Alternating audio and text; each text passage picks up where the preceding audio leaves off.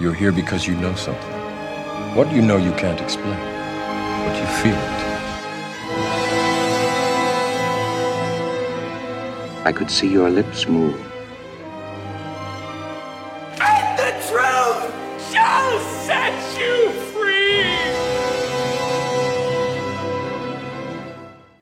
So, Grüezi, Hello und Servus zur Folge 36 von Cap vs. App. Heute der Film Spider-Man Into the Spider-Verse aus dem Jahre 2018. Regie haben geführt Bob Persichetti, Peter Ramsey und Rodney Rothman. Hast du dir das eingeprägt oder aufgeschrieben? Das steht hier. ich kann, also sorry, das kann ich mir nicht merken. Nee, wirklich nicht. Es ist auch unglaublich, dass aus einem Film mit drei Regisseuren doch ein Film mit einem einigen Konzept rausgekommen ist. Ich glaube, das hat diesmal wirklich Sinn gemacht. Das hat diesmal funktioniert, weil diese drei Regisseure unterschiedliche, ich würde sagen, Schwerpunkte hatten. Aber darauf kommen wir vielleicht später noch. Wie geht's dir denn eigentlich erstmal so? Oh, es ist unglaublich heiß in Brooklyn heute. Ich fühle mich ermattet. Wie viel Grad? Ich glaube, so um die 28 wird es sein. Heiße Aha. Nächte, heißere Tage. Der Kaffee Ja. wird gebraucht heute Morgen. Bei uns ist halt sogar noch wärmer, ne? Wir haben gerade 33 Grad hier. Ja. Es, ich habe schon öfter überlegt, ob ich jetzt einfach entweder auf dem Balkon schlafe oder, oder, oder im Treppenaufgang, weil das ist so nice bei uns. Der Treppenaufgang ist so, so schön kühl, also so Altbauwohnung. Und dann die, die Treppenaufgänge und im Keller ist, glaube ich, das ist so phänomenal gut da gerade. Bei der Bauart in Amerika wünsche ich mir schon oft des Öfteren mal meine Altbauwohnung in Berlin zurück, muss ich sagen. Was habt denn ihr da bei euch gerade? So pappdünne Wände. Es wird alles so in, äh, im Wochentakt so von einem Tag auf den nächsten hochgeschmissen. Und es ist dann entsprechend kühl im Winter und heiß im Sommer. Genau falsch rum also. Ja, aber billig, weißt du? Das ist. Ja, ja. Billig muss nicht gut heißen. Teuer muss auch nicht gut heißen, aber Das stimmt. anderes- das ist was stimmt. anderes. Äh, das, das sehen wir bei vielen Blockbustern, ne? Aber heute nicht, und das können wir schon mal so gleich als Teaser nehmen. Wir werden heute eine sehr positiv aufgeladene Folge haben. Ich denke ja. Äh, aber erzähl mal, was trinkst du denn eigentlich? Echt einen coolen Wein, den habe ich geschenkt bekommen aus dem Geburtstag von einem sehr guten Freund von mir. Also deshalb Grüße und, und Props an Sascha. Ja, Shoutout. Äh, Da raus. Äh, ich trinke von ihm, der hat mir geschenkt einen Grauburgunder Kabinett. Mega spannend, das habe ich noch nie gehabt. Aus Sachsen ein Wein vom Weingut Schloss Proschwitz. Es passt zum Film ein bisschen auch, weil das irgendwie, das ist für mich was total Neues. Also ein Grauburgunder Kabinett habe ich noch nie getrunken. Aus Sachsen trinke ich nicht so viele Weine. Aber er macht Spaß. Das trifft auf den Film auch perfekt zu, weil ich muss ganz ehrlich sein, ich bin kein Spider-Man-Fan. Also ich bin generell ja kein Marvel-Fan, das ist ja mein Hauptding. Das ist schon durchgekommen hin und wieder. Dass ich da, dass ich da jetzt nicht der, be, nicht der belesenste bin, weil ich die Comics nie gelesen habe und auch bei den Filmen. Also ich habe Spider-Man 1 und 2 geguckt. Die von Halt Sam mit- Raimi? Die, ja, die mit Tobey Maguire und ähm, Kirsten Dunst. Ich bin ein Fanboy geworden davon und ich war mega glücklich mit diesem Film, mit Spider-Man Into Spider-Verse. Ich gucke ihn auch gerade wieder simultan daneben, habe ihn einfach angemacht, weil das einfach wirklich was Besonderes ist. Aber Ja. sag doch erstmal, worum es geht. Es ist eine klassisch, oder nicht klassisch, es ist eine Coming-of-Age-Story. Äh, es geht um den jungen Miles Morales in Brooklyn, der die gleiche Erfahrung macht wie Peter Parker, nämlich dass er von einer radioaktiven Spinne gebissen wird und dass dieses Gift von der Spinne ihn praktisch in einen Spider-Man verwandelt. Dabei muss aber gesagt werden, dass es in seinem Universum oder in seinem New York äh, schon einen Peter Parker gibt, der eben diese Rolle erfüllt. Miles wird zum zweiten Superman. Oh, äh, Superman. Spider-Man, da? Spider-Man. Ja, ja. Hallo. was soll denn jetzt Stan Lee von dir denken, weißt du so? Ja, ich Ruhe, weiß, das Ruhe ist- er in Frieden. Äh, freudscher Versprecher gewesen. Ja, ja, das ist, äh, es gibt schon einen Spider-Man. Auf jeden Fall, tralalalala. Es werden dann verschiedene Universen praktisch in ein Universum kollabiert und Naja gut, aber dein Tralalala gerade hat einen wichtigen Punkt ja gerade ausgelassen, warum wir auf einmal Multiversen haben. Ach so, ja, genau. Oder nicht? Es gibt verschiedene Universen, in denen es auch verschiedene äh, Spider-Mans gibt oder Spider-Women und diese Spider-Mans Spider-Women, Spider-Pigs äh, erscheinen dann praktisch in diesem Universum von Miles Morales und sie müssen sich zusammenschließen, um gegen das Böse und dem Ende der Welt anzukämpfen. Wir sind eins, zwei, drei, vier, sechs Spider-Man-Woman, ne? Sind das dann? Aber ich habe auch gerade gemerkt, du bist auch relativ unsicher. Du bist also auch nicht der größte Marvel-Gucker oder Leser gewesen, oder? Also Leser grundsätzlich nicht. Bei den Filmen und Serien kenne ich mich genug aus, um darüber zu sprechen und mein Mitbewohner ist auch leidenschaftlicher Gucker von diesen Sachen und deswegen also so in Gesprächen im Internet, ich, man kommt nicht drum herum, ne? Also wer Thanos ist, weiß man auch, wenn man jetzt nicht die äh, letzten paar Avengers-Filme gesehen hat. Aber es ist trotzdem so, das ist der wieviel hundertste Teil von irgendeiner Spider-Man-Geschichte, die wir im Kino sehen. Aber, und das ist, finde ich, sehr besonders, er macht daraus ein komplett eigenes Ding. Ich habe sowas in diesem Rahmen oder in diesem Kontext noch nie gesehen von Marvel oder auch nicht im Spider-Man-Universum. Dass es doch was sehr künstlerisch Besonderes ist, weil diese Animation ist sehr besonders. Sie ist sogar für mich am Anfang etwas gewöhnungsbedürftig gewesen, weil da wird sehr, sehr viel mit Texturen gespielt, wirklich, und mit verschiedenen ja, Oberflächenstrukturen. Und da gibt es so einen 3D-Effekt, der immer wieder so ein bisschen mit so Layers arbeitet, Ja. den ich erstmal ein bisschen gewöhnungsbedürftig fand, aber es ist total toll.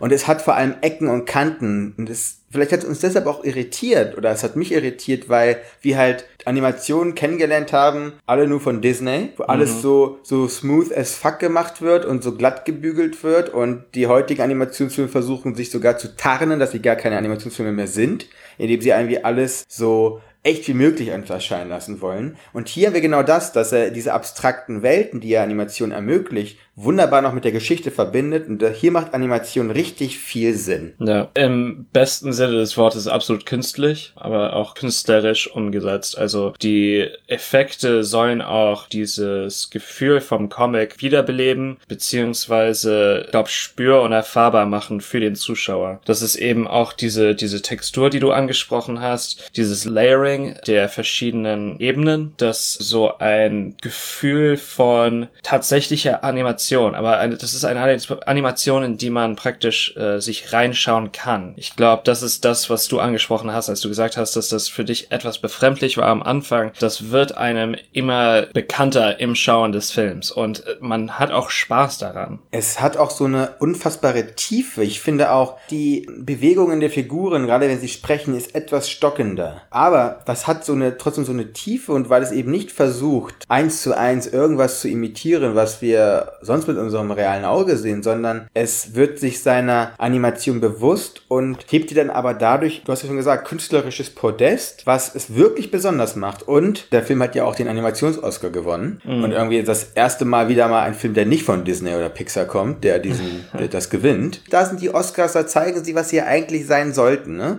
Ein Preis US-amerikanische Filme, die extrem gut unterhalten, einen Kniff mehr haben als vielleicht das Gros der Otto-Normal-Animationsfilme aus einem Jahr, die halt US-Popkultur im Perfekt zeigen. Weil das ist natürlich Spider-Man, das ist eine Story, die ist seit Jahrzehnte alt. Und das ist vielleicht auch einer der anderen Aspekte, der sehr interessant ist in diesem Film, wie er sich selber auf die Schippe nimmt, der Film. Ja, In genau. vielen Punkten. Das ist sehr, sehr gut gemacht. Also das ist ja grundsätzlich bei den Marvel-Filmen so, dass da eine gewisse Reflexivität drin ist, beziehungsweise ein Bewusstsein für die anderen Filme in der Serie, für das Dasein als serielles Kino. Hier ist da, äh, ich glaube, Kniff ist der, das richtige Wort dafür. Hier ist ein Kniff drin, eben, dass das auch gewissermaßen lanciert wird oder parodiert wird. Und dass dieses Selbstbewusstsein nicht nur dazu dient, irgendwie zynisch Geld zu schaufeln, sondern eben auch gewissermaßen das Ganze witzig aufzuarbeiten und das Leichte des Comics aufleben zu lassen oder aufflammen zu lassen, weil das ist eben bei den Avengers-Filmen, die sind so todernst. Du hast diese dröhnende äh, orchestrale Musik, es ist alles so, man, man versteht nicht wirklich, was der Zweck dieser Sache ist. Das sind Leute, die alle in Spandex rumlaufen offen und keiner darf lachen. Ein sinnloser Exercise einfach. Ich will nur kurz nochmal betonen, weil wir immer Marvel, Marvel, Marvel sagen, der Film ist trotzdem von Sony, ne? Von Mhm. Sony Pictures und von deren eigenen Animationsstudio. Das ist eine Zusammenarbeit mit Marvel logischerweise, weil das ja deren ureigenster Stoff ist. Ja, ich weiß auch nicht, wie die Rechte an die übergegangen sind, aber das ist ja für PlayStation gibt's ja die Spider-Man-Filme. Es gab ja, äh, ich glaube, vor zwei Jahren ein neues Spider-Man-Spiel, das nicht zusammengefallen ist mit einem Kinofilm. Und das sind In-House-Productions von Sony. Die Spiele sind anscheinend ziemlich gut. Ich habe sie noch nie gespielt, aber ich lasse mir von gewissen Experten sagen, dass sie wirklich gut sind. Kann man auch nicht bei äh, auf der Wii oder auf der Xbox spielen. Nur auf der Playstation oder was? Ja, genau. Ist ja, ist ja von Sony, stimmt ja. Ja. Das muss ich wieder mal ausleihen anscheinend. da, äh, das, was du schon gesagt hast, dass da wirklich mit Anstand und mit Bedacht etwas genommen wurde und mit Ernsthaftigkeit etwas sehr Unterhaltsames und was echt Lustiges dabei rausgekommen ist. Der Humor ist total toll. Also da kommt ein Gag nach dem anderen und ich erinnere mich noch, wie wir unserer Special-Folge, Special-Folge 1 war das, ne? Und wir gesagt haben, hoffentlich ist nicht dieser eine Gag der beste Gag des Films. Was ja manchmal passiert bei Trailer, wo dann einfach so das ganze humoristische Pulver verschossen wird. Hier ist es so unfassbar witzig. Für mich war es einfach so, als Spider-Ham reinkam. Peter Porker. Das war einfach also eine Cartoon, also als Cartoon. Mega witzig. Und da habe ich ein bisschen reingeguckt und das ist nun mal einfach dieses absolut unübersehbare äh, Labyrinth aus Marvel Comics. Hier Spider-Girl, äh, der Spider-Man Noir und äh, Spider-Ham sind Comics, die es schon gegeben hat, beziehungsweise die dann auch im Zuge des Multiversums kreiert wurden. Für mich zum Beispiel als jemand, der überhaupt keinen Durchblick hat, war das an sich schon ein unfassbarer USP, dieses ja selbstironische Spiel zu sehen und sehr gut gemacht, die Dialoge stimmen. Wir haben visuell einen überzeugenden Film, aber umso mehr dann auch noch einen, der alle anderen Prüfungen besteht, als ein super toller Blockbuster wirklich. Und wie oft Äh. haben wir das bei uns beiden, weißt du? Seltenst. Hast du vielleicht nachgeschlagen, seit wann es den Film Noir Spider-Man gibt? Weil das war mein Favorit. Das jüngste war Spider-Gwen. Der Noir, der kam das erste Mal 2009. Ah, okay, also eine neuere Erfindung. Wahrscheinlich auch Aber im trotzdem Zuge schon von zehn der, Jahre. wahrscheinlich so im Zuge des Hypes um Sin City herum, wenn ich mir, wenn ich Ja. raten müsste. Es hatte auch so ein bisschen Watchmen-Charakter, also so von seiner Aufmachung, fand ich. Ins Multiversum packen sie rein Cartoon, Manga und äh, Graphic Novel. Und das ist dann aber auch ein Spiel einfach von äh, Animation und Comic, Kultur als ein Ganzes zu begreifen, wovon ich selber nie Teil gewesen war, wirklich. Also meine, die einzige Graphic Novel oder die ich so habe, ist Persepolis hier äh, als Buch. Und wie gesagt, ich will ja immer noch ganz gerne irgendwann mal Akira durchlesen. Ja, der Boxset kostet so an die 200 Euro. Ja, das haben wir ja schon mal thematisiert. Ja, ja, das ist echt viel Geld. ich. Aber schon ein geiles, geiles Ding zu haben, auf jeden Fall. Das hast du ja immer wieder. Ich glaube, und das ist das, das Schöne und deshalb finde ich, ist dieser Spider-Man aber auch ein Film vielleicht für alt und jung, um es mal so zu sagen. Also würde ich mal so eine Prognose äh, machen von Leute, die Spider-Man schon immer kennen und alles gesehen haben, die können hier, wenn sie sich darauf einlassen, was Neues sehen oder entdecken oder ja, so eine neue Dimension entdecken, wirklich in ihrem Spider-Man. Und für mich als jemand, der eher dann mit der, sag ich mal, Teenie-Generation dann so d'accord geht, wenn es um die Erfahrung geht mit Spider-Man, hab das auch sehr gefeiert oder einiges gesehen und mitgenommen und dann auch so einen neuen Drive entwickelt vielleicht, mich damit weiter zu beschäftigen. Und als ich gehört habe, dass es davon Sequel gibt, sonst reagiere ich ja immer auf Sequels etwas ja, wie sage ich das? äh, Vorsicht oder ein bisschen mit Angst sogar. Ja. Hier freue ich mich mega auf das Sequel. Mm. Ja, ich mich auch eigentlich. Aber das liegt auch zum Teil, also nicht nur an der Aufarbeitung beziehungsweise an dem Selbstbewusstsein dieses Films im Kontext des Genres, aber auch zum Teil am Soundtrack. Ich meine, hey, wir hatten Hypnotize. Biggie. wie, wie oft passiert es eigentlich, dass man in einem Superhero-Film äh, Biggie hört? Na gut, da fragst du gerade den Falschen, weil ich kenne nicht so viele Superhero-Filme. du hast Biggie und du hast Post Malone. Bring die Generation zusammen. Weil wir beide sind nun mal einfach dann die Biggie-Generation. Du bist vielleicht auch Post Malone, ich aber nicht. ähm, manchmal höre ich auch ein bisschen Cloud-Rap, das muss ich auch einfach mal gestehen. Gibt es, gibt es coole Sachen. Ist das ist so.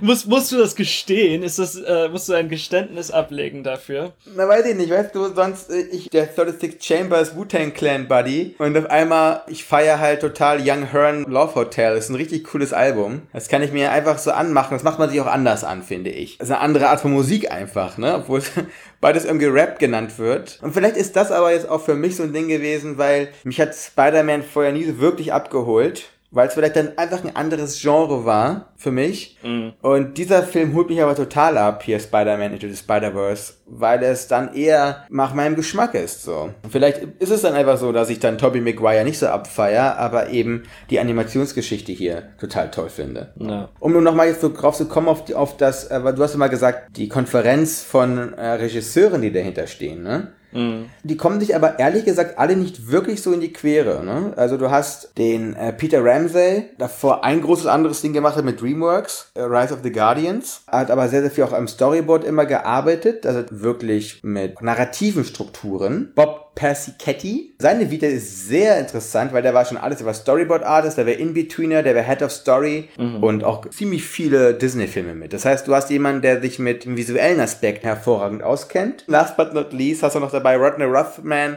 einer der Leute, die 22 Jump Street gemacht haben. Also jemand, der bisschen humoristische Klänge auch mit reinbringt und auch so ein bisschen Humor vielleicht, der auch, die sind ja auch keine alten Säcke, weißt du so, aber der so ein bisschen auf jüngere Generation, der einfach weiß, wie die Scheiße heute funktioniert so. Wir haben ja andere Konglomerate an Leuten schon gehabt, die sich zusammengesetzt haben, um Great Wall zu machen zum Beispiel.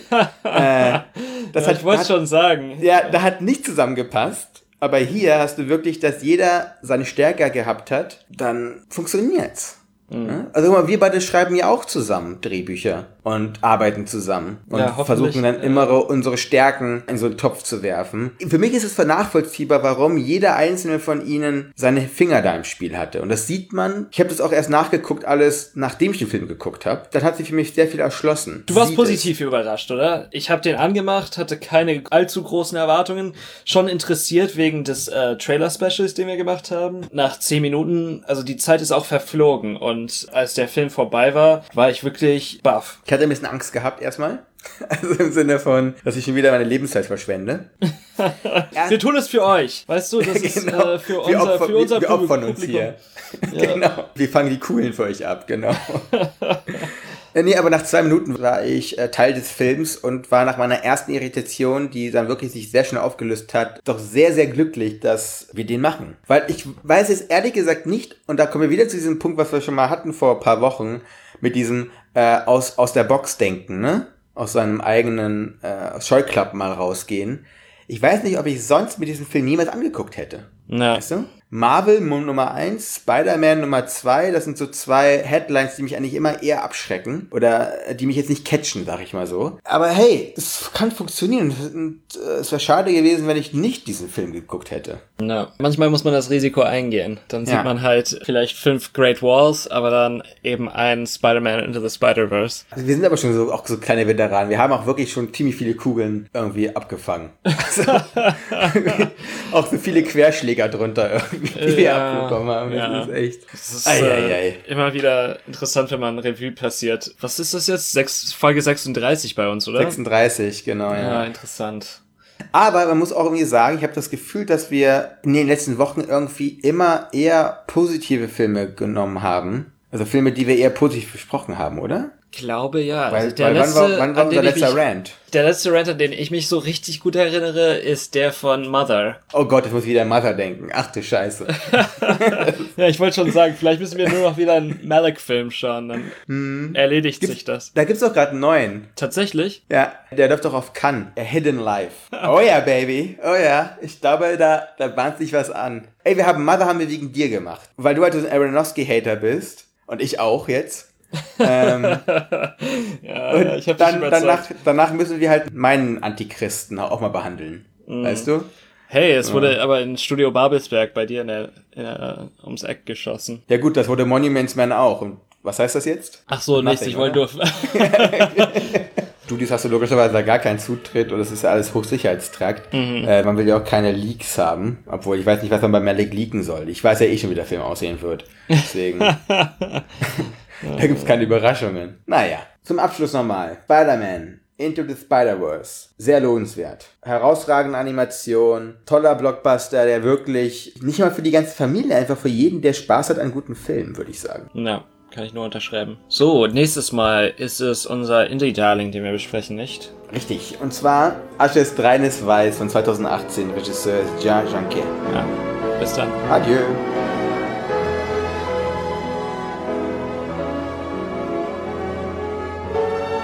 What do you want? You you want the moon?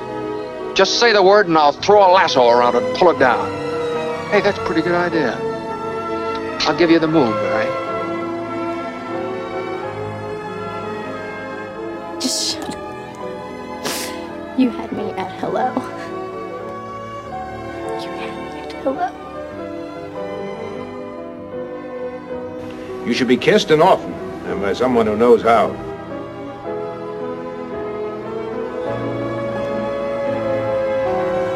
Also just a girl. Standing in front of a boy. Asking him to love her.